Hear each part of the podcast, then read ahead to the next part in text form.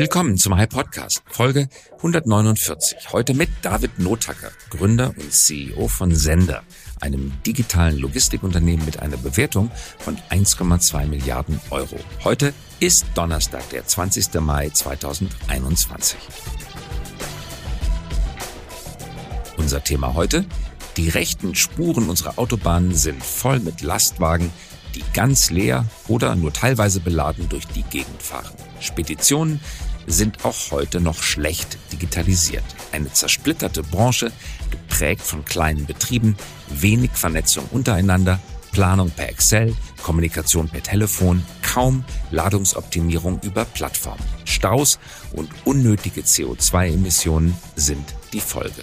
Sender, ein Unicorn aus Berlin, Platz 8 der höchst bewerteten Startups Deutschlands, gegründet 2015, sorgt für Abhilfe. Insgesamt 261 Millionen Euro Funding hat das Unternehmen in sieben Runden eingesammelt. 800 Mitarbeiterinnen und Mitarbeiter verwalten 12.500 LKWs in Europa. David Notacker berichtet, wie er und das Team es geschafft haben. Eine Folge über die Zukunft des Verkehrs und wie es gelingen kann, eine unterdigitalisierte Branche zu modernisieren. Wann fahren Lastwagen elektrisch und wann autonom? Wann auf den Autobahnen und wann in der Stadt? Interessante Prognosen eines leidenschaftlichen Unternehmers, der Logistik so gut versteht wie wenig andere. Und jetzt begrüße ich David Notacker. Herzlich willkommen. Du bist Co-Gründer und CEO bei Sender. Ihr seid im Logistikmarkt tätig und seid ein Unicorn. Magst du uns kurz berichten, was genau Sender tut? Sehr gerne, Christoph. Wir sind eine digitale Spedition. Das bedeutet, wir arbeiten im Logistikbereich mit LKWs. Auf einer Seite haben wir Großkunden wie Siemens oder Scania, die regelmäßig Ware von, nach, von A nach B transportieren müssen. Auf der anderen Seite haben wir kleine Frachtführer, kleine LKW-Unternehmen, die fünf bis 50 LKWs haben. Und wir bringen diese zwei Seiten zusammen die Siemens mit diesen kleinen Lkw-Unternehmen. So ein bisschen wie Flixbus verpacken die, die die Dienstleistung so, dass der Touch and Feel so ist, als würden wir die LKWs auch besitzen. Aber genauso wie Flixbus sind wir Asset-Light und stellen keine Fahrer ein. Wenn man auf der Autobahn fährt und die rechte Spur der Autobahn fast vollständig gefüllt sieht mit Lastwagen, wie viel Prozent der Ladefläche ist leer? Ein Drittel der LKWs fahren komplett leer. Ein Drittel komplett leer. Ja, und man sagt, so 50 bis 60 Prozent sind geladen, aber nicht komplett geladen. Warum fahren ein Drittel der LKWs leer? Weil dieser Markt sehr, sehr fragmentiert ist. Ähm, ist 70 Prozent aller LKWs in Europa gehören Unternehmen, die weniger als 10 LKWs haben. Wenn wir zum Beispiel einen deutschen LKW haben, der fährt nach Spanien mit einer Ladung und muss aus Spanien wieder zurück nach Deutschland kommen, kennt er meistens in Spanien äh, keinen, muss dann vielleicht leer bis nach Frankreich fahren, wo er dann wieder jemanden kennt, bis er dann wieder eine Anschlussfahrt äh, oder eine Ladung bis nach Deutschland kommt. Und da die Digitalisierung in diesem sehr fragmentierten Markt noch nicht äh, so weit ist, dass äh, man diese Kapazitäten effizient nutzen kann, kommt es halt zu diesen Leerfahrten. Habt ihr mal ausgerechnet, wie hoch die CO2-Emissionen nur der Leerfahrten sind? Die Logistikindustrie verursacht die drittgrößte CO2-Menge in Europa. Deshalb äh, ist ein sehr, sehr hoher Betrag und äh, es besteht viel, äh, viele Möglichkeiten, das zu optimieren. Mhm. Und natürlich Dieselfeinstaub und viele andere Belastungen, Abnutzung der Autobahnen und viele andere Nebeneffekte, die noch dazukommen. Die LKWs, die beladen sind, warum sind die nicht voll beladen? Warum haben die so viel Leerfläche? Auch hier Planung ist sehr analog meistens. Ähm, und Kunden bevorzugen Geschwindigkeit und Flexibilität über effizient. Das bedeutet, dass vielleicht ein LKW auch halb leer fahren muss, damit er gewisse Zeitfenster einhalten kann. Wir kennen das aus der Paketindustrie. Ja, wenn wir ein Paket verschicken und erwarten, dass es am nächsten Tag ankommt, dann fährt der LKW nachts auch halb voll äh, durch die Bundesrepublik, damit am nächsten Tag der, das Paket dann auch pünktlich ankommt. Ihr versucht das jetzt zu optimieren. Es gab vor euch viele, viele andere Optimierungsversuche, weil natürlich die Margen im Logistikgeschäft, gerade beim Lkw-Transport, hauchdünn sind und Generationen von Managerinnen und Manager haben versucht, da vieles möglich zu machen. Warum ist so der große Durchbruch bevor ihr und andere auf den Markt gekommen seid, noch nicht erfolgt, gelungen? Weil dieser Markt sehr oldschool ist. Unsere größte Herausforderung ist, es zu schaffen, dass unsere Technologie genutzt wird, Tech Adoption. Wir reden mhm. mit kleinen äh, Frachtführern, dieser Lkw-Unternehmen, die seit 20, 30 Jahren ohne App, ohne irgendwelche Applikationen arbeiten. Und da es zurzeit nicht genügend Lkw-Fahrer auf dem Markt gibt, haben meistens diese kleinen Unternehmen auch die Möglichkeit, für jemanden anderen zu fahren, weil jeder diese Lkws benötigt. Und deshalb fällt es uns extrem schwer, diese Tech-Adoption voranzutreiben. Ähm, aber durch Corona und auch in den letzten Jahren ist das Thema Digitalisierung immer präsenter geworden und deshalb trauen sich auch immer mehr kleine äh, Unternehmen was Neues auszuprobieren, unsere Technologie äh, zu, zu testen und zu nutzen. Und wenn, es mal, wenn, wir, wenn wir es mal so weit geschafft haben, dass sie dann auch testen, dann benutzen sie meistens auch weiter. Aber das ist ein langer Prozess, der auch viel Energie kostet. Hm, wie kommunizieren denn die Dispatcher mit den Fahrern heute per Telefon. Und der Dispatcher macht mit dem genau. Stück Papier zu Hause oder wie arbeiten die? Ja, Auftrag kommt ein, E-Mail, Anruf ähm, oder zum Teil auch per Fax noch äh, beim Dispatcher. Und der tippt es dann in sein System ein. Meistens ist es nur eine Excel-Tabelle und dann per WhatsApp, SMS, Sprachnachricht oder Screenshot, äh, auch dann wieder per WhatsApp, werden die Informationen dann an den Fahrer weitergeleitet. Äh, und der meldet sich dann auch ähm, per Telefon, sagt, ich bin in zehn Minuten da oder schickt seinen Standort per WhatsApp. Und es ist sozusagen, wie heute die Industrie funktioniert. Mhm. Dann tretet ihr auf den Plan, gegründet 2015. Du hast gemeinsam mit Julius Köhler und Nikolas Schäfenacker gegründet. Wie bist du persönlich auf das Thema gekommen? Du hast ein MBA bei INSEAD gemacht. Du hast äh, vorher ein Bachelor of Economics und Management äh, an der Universität in Bocconi gemacht. Wie bist du auf das Thema Logistik gekommen? Zufall. Es war ein Uni-Projekt äh, an der INSEAD ähm, im ersten Semester. Da habe ich so ein Projekt für den Gründer von BlaBlaCar gemacht. Aus dem Projekt ist eine Idee entstanden, die habe ich dann äh, durch mein MBA äh, weiterentwickelt. Und nach meinem Abschluss dachte ich, ich hätte meine Hausaufgaben komplett gemacht und müsste jetzt alles nur umsetzen bin dann mit dem ersten Co-Founder äh, nach Berlin gezogen, äh, habe ein Jahr lang versucht, dieses erste Konzept Sender 1.0 umzusetzen und nach einem Jahr haben wir verstanden, dass das erste Geschäftsmodell nicht so funktioniert hat, weil wir keinen einzigen Kunden für uns gewinnen Sag mal, woran wollten. lag das? Warum habt ihr keinen Kunden gefunden?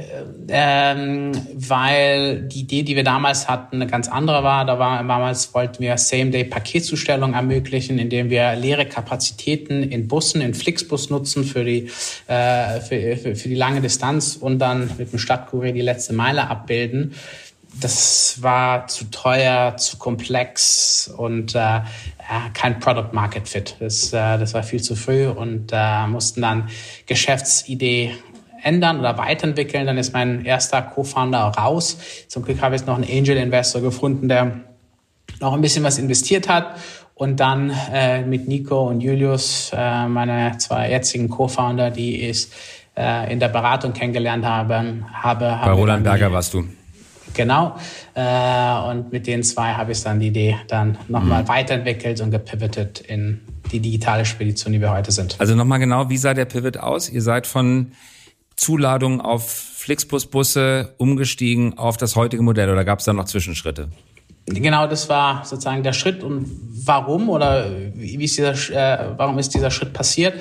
Weil wir bei Dingen E-Commerce äh, angeklopft haben, die Same Day schon angeboten haben. Äh, einer davon ist äh, der mit dem großen A ähm, und haben gesagt, können wir vielleicht nicht Same Day für kleinere äh, Regionen machen, wo ihr noch nicht die Volumen habt, um selber dieses Same Day, äh, dieses Same Day Angebot abzuwickeln.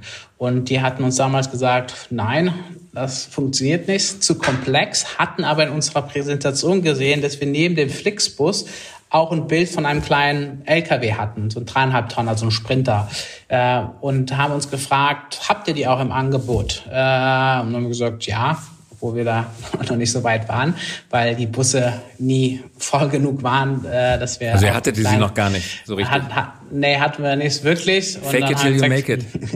genau. Und dann haben wir gesagt, warum? Warum braucht ihr denn so kleine kleine Sprinter und äh, Vans? Und da meinten sie ja, weil wir mit unseren Logistikdienstleistern gerade nicht die Kapazitäten bekommen, weil die sagen uns alle, diese kleinen Sprinter und und Vans eher für die regionale Distribution genutzt werden und keiner will mit den kleinen äh, Fahrzeugen überregional fahren.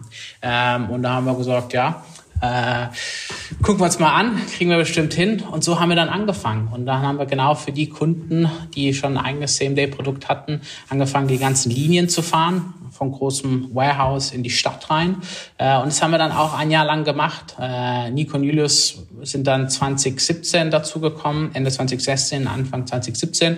Und äh, bis Anfang 2018 haben wir eigentlich nur mit kleinen LKWs äh, gearbeitet. Und, und zwar als Auftragsspediteur eigentlich, so als Subunternehmer wart ihr unterwegs oder war das schon eine Plattform? Das war schon Plattformgedanke. Also nach außen haben wir es auf jeden Fall ähm, als Plattform präsentiert, aber hatten halt dann auf der anderen Seite, wie heute auch, kleine Unternehmer, die für uns gefahren sind. Ähm, aber hatten dann erst 2018 wirklich verstanden, ähm, dass äh, es noch viel größeren Markt gibt, den 40-Tonner-Markt, die großen LKWs, die man auf der Autobahn sieht. Und deshalb haben wir erst Ende 2018 dann uns weiterentwickelt von kleinen Vans dann zu den großen LKWs.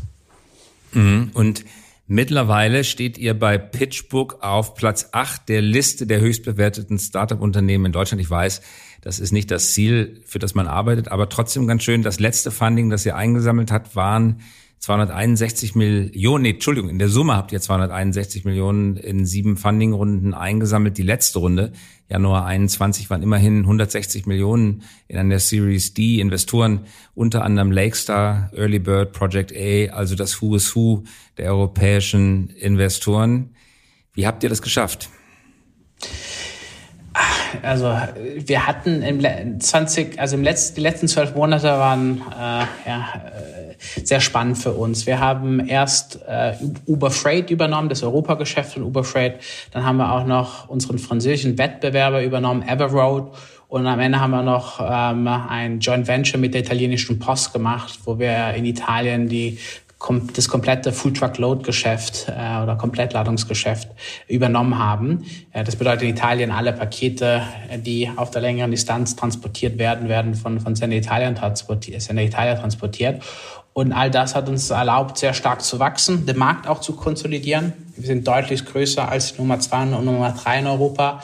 Und da der Markt gerade für Startups sehr günstig ist, gibt viel Geld im Markt, haben wir dann beschlossen, dass wir äh, sozusagen das Jahr dann abschließen, die ganzen Verhandlungen ähm, haben ja noch im Oktober, November, Dezember, Dezember stattgefunden, haben dann erst im Januar alles unterschrieben, ähm, aber haben halt äh, dieses sehr gute Jahr für uns genutzt, um halt dann auch noch eine Finanzierungsrunde dran zu hängen. Mitten im Corona-Lockdown, wo viele Startups gesagt haben, hm, das ist jetzt ganz, ganz schwierig, die äh, Investoren geben uns vielleicht einen Bridge Loan, aber das nur zu sehr gemeinen Konditionen.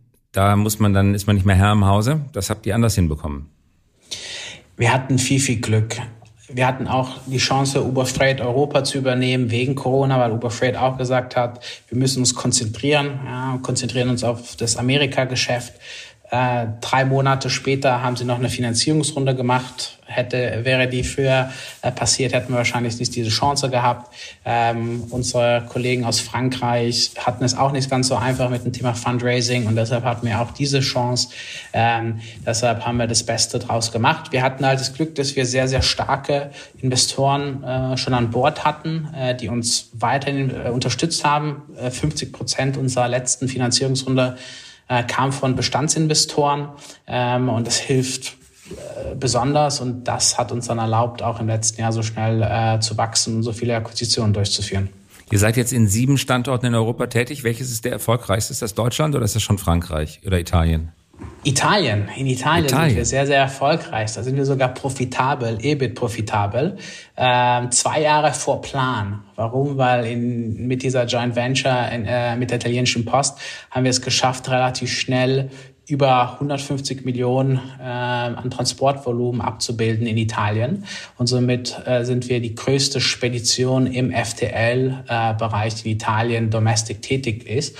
Und da hat uns überrascht, wie sehr wir da unsere Technologie äh, pushen konnten. Und jetzt wird ein Großteil äh, unserer Transporte in Italien komplett digital abgebildet, weil wir halt so groß sind. Da müssen wir nicht wie in Deutschland, Frankreich und in anderen Märkten, in denen wir unterwegs sind, äh, die kleinen Frachtführer bitten, unsere Technologie zu nutzen und das wieder zu nutzen, äh, wieder, wieder zu machen, sondern in Italien kommen äh, kleine Unternehmer zu uns und sagen, was muss ich machen, damit ich mit euch zusammenarbeiten kann. Mhm.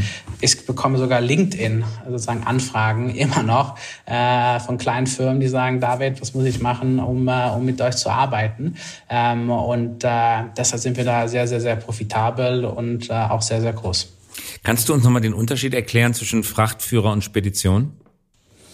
Äh, ich glaube, da gibt es nicht eine ganz klare äh, äh, Definition, gibt unterschiedliche Definitionen. Für mich ist ein Frachtführer jemand, der eigene LKWs hat, eigene Assets. Ähm, eine Spedition kann eigene Assets besitzen, kann aber auch früher hat man es Sofa-Spedition genannt, komplett Asset-Light sein, so wie wir, ähm, und äh, keine, keine eigenen LKWs besitzen. Mhm. Das Einzelunternehmen, das die LKWs besitzt und für euch fährt, ähnlich wie bei Flixbus, du hast das ja schon gesagt, begibt sich natürlich in eine symbiotische Beziehung mit euch. Jetzt gibt es in einem anderen Markt ähm, für die Auslastung von Maschinen, CNC-Fräsen, Stichwort Zometry, gibt es mittlerweile von vielen Unternehmen, metallverarbeitenden Betrieben, die sich dem Zometry-System angeschlossen haben, Kritik. Es bleibt eigentlich von dem Metallverarbeiter nicht mehr viel übrig. Zometry besorgt die Aufträge, macht die Buchhaltung, stellt die Finanzierung, bringt sogar die Materialien mit. Äh, passend zum Auftragsbeginn kommt ein Lastwagen vorgefahren, bringt Material und holt das Material am Ende auch wieder ab. Man braucht eigentlich in seinem Metallverarbeiter wenn man in dem Zometry-System drin ist, gar keine eigenen Leute mehr, außer denjenigen, die die Maschinen bedienen. Also aus einer Plattformpartnerschaft ist da im Laufe weniger Jahre, drei, vier Jahre, eine, ein Abhängigkeitsverhältnis geworden. Trotzdem machen natürlich viele gerne mit, weil man äh, viele viel Volatilität aus dem Markt nehmen kann, aber das Unwohlsein bleibt, weil nämlich Zometry mit der Marktmacht, die es mittlerweile hat, die Preise diktieren kann und auch tatsächlich einzelne Anbieter abklemmen oder eben auch befördern kann. Wie sieht, wie seht ihr das? Welche Macht hat die, hat die Plattform und wie hält man die Balance im Machtverhältnis mit seinen Dienstleistern? Ich weiß nicht, ob wir eine ähnliche äh, Macht äh, irgendwann haben werden. Aus dem einfachen Grund, der Markt ist sehr fragmentiert, habe ich schon vorhin ähm, erwähnt, aber auch bei den großen Speditionen, die Kühne Nagels, die Bischenka, die größten sechs, äh, die größten fünf Anbieter, die größten fünf Speditionen in Europa haben gemeinsam, gemeinsam Marktanteil von sechs Prozent. Sechs Prozent. Ähm, gemeinsam, alle, mhm. alle, alle fünf äh, zusammen. Das bedeutet sehr, sehr fragmentierter Markt. Ähm, äh, wir werden auch für die nächsten fünf bis 15 Jahre wahrscheinlich auch nicht schaffen, den Lkw-Fahrer zu ersetzen, ja, diese menschliche Dimension.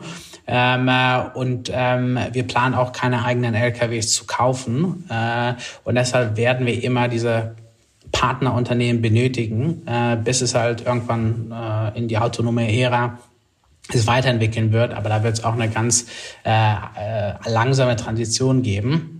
Deshalb glaube ich nicht, dass wir in eine Also ganz kurz nachgehakt, die, in den nächsten 10 bis 15 Jahren seht ihr kein automatisches Cocooning, kein Lastwagenfahrer freien Lastwagen.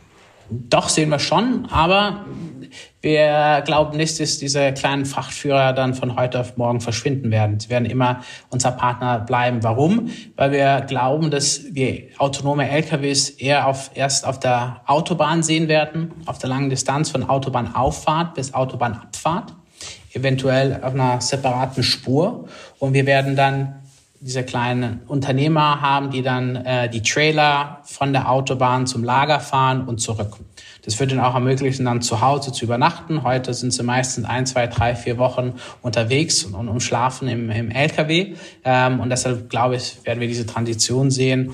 Ähm, und die Politik wird auch sicherstellen, dass wir eine, eine sehr, sehr äh, progressive Transition haben. Deshalb glaube ich, für die nächsten 20, 30 Jahren werden wir LKWs haben, die im ersten Schritt von der Autobahn zum Lager fahren und zurück, im zweiten Schritt vielleicht Spezialtransporte ähm, äh, durchführen werden. Und deshalb äh, glaube ich nicht, dass wir da eine, innerhalb von zwei, drei Jahren einen kompletten Shift äh, äh sehen werden. Also müssen wir uns vorstellen, dass an den Autobahnauffahrten kleine Logistikzentren entstehen, wo die Trailer aufgepackt werden von menschenbetriebenen Lastwagen, die sie vom und zum Lager fahren. Und von dort aus machen sie sich dann mit automatisierten Zugmaschinen auf den Weg auf die Autobahn. Also jede Autobahnausfahrt hat dann so ein kleines oder jetzt zweite oder dritte ein kleines Logistikzentrum. Nicht, ob es ein Logistikzentrum ist, kann auch ein großer Parkplatz sein. Mhm man parkt den äh, sozusagen den Trailer ähm, äh, und, und hängt dann sozusagen den neuen Trailer um. Ähm, aber genau so äh, stelle ich mir das vor. Ähm, und wir werden auch sehen, oder, äh, dass wir in den nächsten fünf, sechs, sieben Jahren das Problem Fahrermangel noch schlimmer wird. Ähm, ich wäre nicht überrascht, in vier, fünf, sechs Jahren auf irgendeiner Zeitung zu lesen, dass es keine Barilla-Pasta mehr aus Italien in deutschen Supermärkten gibt, weil es keine Lkw-Fahrer mehr gibt. Und glaube, dann werden das äh, die Politiker und die Policymaker sozusagen Gedanken machen, wie lösen wir das Problem und äh, sobald dann in, in Infrastruktur investiert wird, ähm, glaube ich, werden wir diese Transition dann sehen. Deshalb, ich glaube, das wird in den nächsten fünf bis zehn Jahren passieren, wird aber noch 20, 30 Jahre dauern, mindestens bis ein LKW end-to-end -End von Lager zu Lager fährt. Sigrid Nikutta, die neue Chefin von DB Cargo, auch im Vorstand der Deutschen Bahn, die ja vorher die BVG geleitet hat, hat als Ziel erkoren und erklärt, dass sie die rechte Spur der Autobahn Lkw frei machen möchte, und zwar im Laufe ihrer Berufstätigkeit. Glaubst du, sie hat da eine Chance? Schwierige Frage. Ich glaube, wird, wird, wird sehr, sehr schwierig, ähm, weil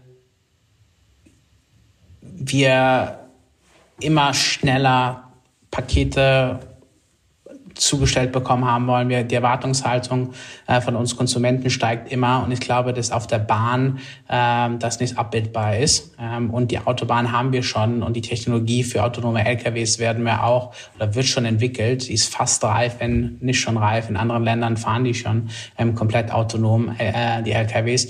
Deshalb ähm, glaube ich nicht, dass wir das äh, überall sehen werden. Auf längeren Distanzen, wenn man dann die Pasta von Italien nach Deutschland transportieren möchte, da kann ich mir vorstellen, vorstellen, dass man immer mehr auf Schiene dann transportiert. Das ja, aber für den nationalen, äh, für die nationalen Verkehre, glaube ich, äh, werden wir immer LKWs auf, zumindest für die nächsten 10, 20 Jahre auf der Autobahn sehen. Mhm. Du hattest davon gesprochen, dass die klassischen Speditionen, die großen DB Schenker, Kühn und Nagel, DRL, in der Summe 6% Marktanteil haben. Wie viel Marktanteil habt ihr ungefähr? Deutlich weniger. Wir planen bis 2025 der größte, die größte Spedition im Full Truck Load oder Komplettladungssegment zu sein. Und es würde bedeuten, dass wir knapp zwei Milliarden Umsatz dann machen. Und heute In wie viel Umsatz? Äh, ein Bruchteil davon. Äh, wir müssen noch mal jedes Jahr verdoppeln, damit wir äh, spätestens 2024, 2025 dann dahin kommen ähm, auf die zwei Milliarden. Ähm, ja, deshalb haben wir noch viel vor uns. Seht ihr denn die anderen Speditionen als Wettbewerber? Sind das klassische Wettbewerber oder sind die in einem anderen Feld unterwegs?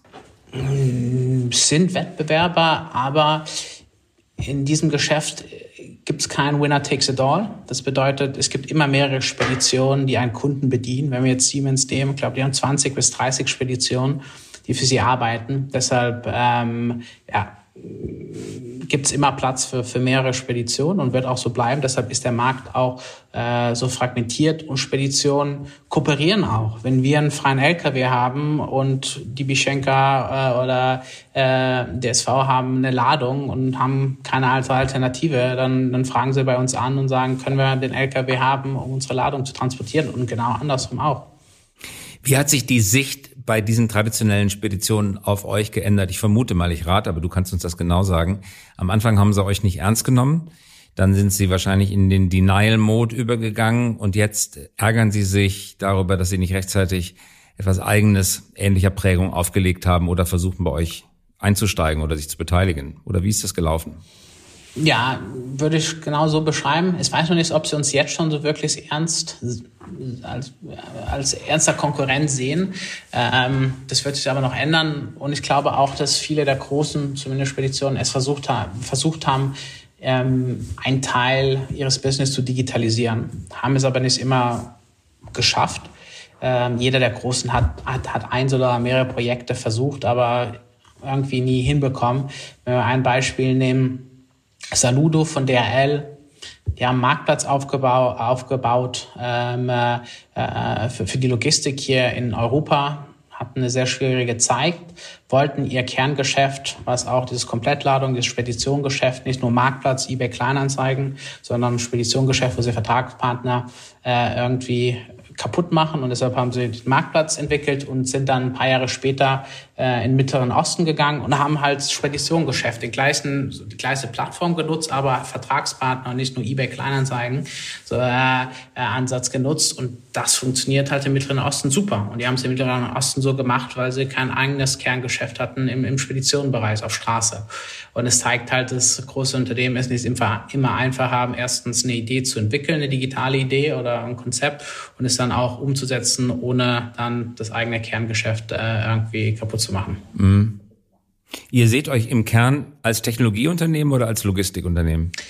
Heute sind wir ein Mix, weil wir noch die äh, beide Seiten von unserem Marktplatz unterstützen müssen, Technologie zu nutzen, äh, aber entwickeln uns immer weiter in ein Tech-Unternehmen, komplett Tech Tech-Unternehmen. Deshalb haben wir auch vor kurzem unsere Software-as-a-Service-Lösung, unsere SaaS-Lösung gelauncht, wo wir unsere Technologie einfach als Plattform, als SaaS-Plattform verkaufen und nicht mehr ähm, als nur als Spedition äh, tätig sind. Speditiongeschäft wird immer unser Core bleiben, aber unsere Technologie ist jetzt schon so weit, dass wir auch 99 Prozent von dem Markt, den wir mit zwei Milliarden Umsatz als wir nicht bedienen werden, dann mit einer SaaS-Lösung auch zum Teil unterstützen können und bedienen können.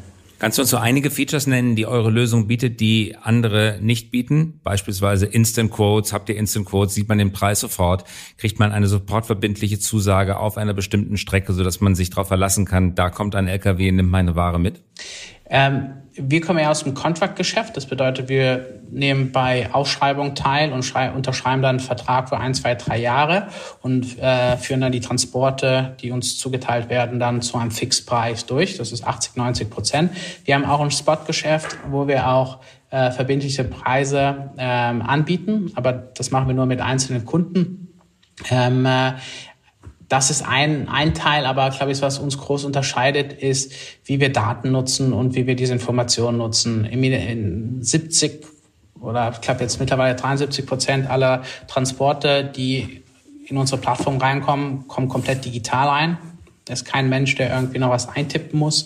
Äh, dann der zweite Teil ist, wie teilen wir diese Ladung dann auf und wer nimmt sie an. hier haben wir auch schon äh, über 60 Prozent der Ladungen werden sofort über unseren Marktplatz oder Direct Assignment von den kleinen Speditionen direkt angenommen, ohne dass irgendjemand was machen muss, E-Mail rausschicken muss oder anrufen muss. Dann die Durchführung. Heute hauptsächlich GPS-Tracking, wo wir dann auch Verspätungen erkennen können und auch melden können. Das unterscheidet uns auch. Manchmal kommen halt, oder öfters kommt es zu Verspätungen äh, weil es die Beladung länger dauert, weil tausend Sachen schief laufen und da haben wir die Möglichkeit, dann alle direkt zu informieren. Ein, zwei Stunden Verspätung, Ankunftszeit, das unterscheidet uns auch groß. Und dann äh, der dritte Punkt, ähm, ist, äh, wenn das ganze Thema Buchhaltung, Accounting geht, das, da sind wir schon bei über 90 Prozent, glaube ich 93, 94 Prozent zurzeit, werden alle Rechnungen automatisch generiert, Gutschriften generiert ähm, und auch hier brauchen wir immer weniger ähm, Menschen, die irgend oder Mitarbeiter, die irgendwas anpassen müssen oder ja, manuell erstellen müssen. Danke, David. Letzte Frage. Green Initiative. Ihr habt ein Programm gestartet, um LKWs grüner zu machen, die CO2-Emissionen, die Dieselemissionen zu reduzieren. Was macht ihr und welche Chance hat der Lkw-Verkehr, die Umwelt weniger zu belasten? Wie schafft man das? Also die Chancen sind riesig. Ähm, heute schaffen wir es, indem wir äh, Advanced Fuels benutzen, Biodiesel, HVO, äh, LN, LNG-Gas, ähm, äh, wo man bis zu 80 Prozent der Emissionen sparen kann. Zum Beispiel HVO, super spannend. Äh, das machen wir in Schweden und auch in Holland. Das ist Tieröl, zum Beispiel von McDonald's. Es wird recycelt und kann genutzt, äh, genutzt werden anstatt von Diesel. Ähm, da spart man bis zu 80 Prozent. Das machen wir heute. Hier ist unsere Rolle, dass wir es schaffen, Kunden gegenüber ähm, Commitment abzugeben, dass wir eine gewisse Anzahl an Transporten grün durchführen. Und auf der anderen Seite, und das ist auch viel, viel wichtiger, schaffen wir es, diese kleinen Partner zu unterstützen, neue Fahrzeuge zu kaufen, wo sie noch nicht wissen ganz genau, okay, was ist dann der Restwert, was sind die Kosten, äh, die dann auf mich zukommen. Und da gehen wir gewisse Commitments ein und sagen, wir unterstützen euch, wir garantieren äh, gewisses Auftragsvolumen und unterstützen euch auch bei den Kosten, wenn sie eine gewisse Grenze überschreiten und können somit diese neuen Technologien ähm, in den Markt pushen. Das ist der Ansatz, den wir heute fahren. Im zweiten Schritt ist das ganze Thema Leerkilometer zu reduzieren. Das schaffen wir mhm. schon sehr gut in Italien. In den anderen Ländern ist es noch nicht signifikant, weil wir noch nicht das Volumen haben, aber das bedeutet dann effizienter ähm, die Ladung von unterschiedlichen Kunden zu kombinieren, um diese Leerkilometer von über 30 Prozent dann in Richtung 10 Prozent zu reduzieren. Wir sehen hier in unterschiedlichen Subregionen, dass wir das schon sehr gut schaffen, aber auf einer europäischen Ebene müssen wir noch mal ein bisschen wachsen, bevor wir, bevor wir da äh, ja, diese großen Effizienzen sehen. Und wie viele Jahre werden wir noch warten müssen, bis man wirklich mit gutem Gewissen Dieselfracht fahren kann? Also man muss weg von Diesel und es wird wahrscheinlich noch mal fünf bis zehn Jahre dauern, bis wir ähm, komplett grüne Lösung haben. Aber bis wir zu dem Zeit, also bis dorthin haben wir noch viele andere Möglichkeiten, um Schritt für Schritt CO2-Emissionen zu reduzieren. Das macht Hoffnung. Ganz herzlichen Dank. Das war David Notacker. Danke fürs Kommen. Vielen Dank für die Einladung. Das war der High Podcast. Dieser Podcast erscheint jeden Donnerstagabend um 18 Uhr. Damit Sie keine Folge verpassen, abonnieren Sie uns gerne jetzt oder hinterlassen Sie ein Like, wenn es Ihnen gefallen hat. Eine Produktion der Axel Springer High GmbH, einer führenden Beratung für Strategie und Umsetzung neuer Geschäftsmodelle. We support leaders in turning their organizations into 21st century winners. Über Post freuen wir uns unter christoph.käse at high.co.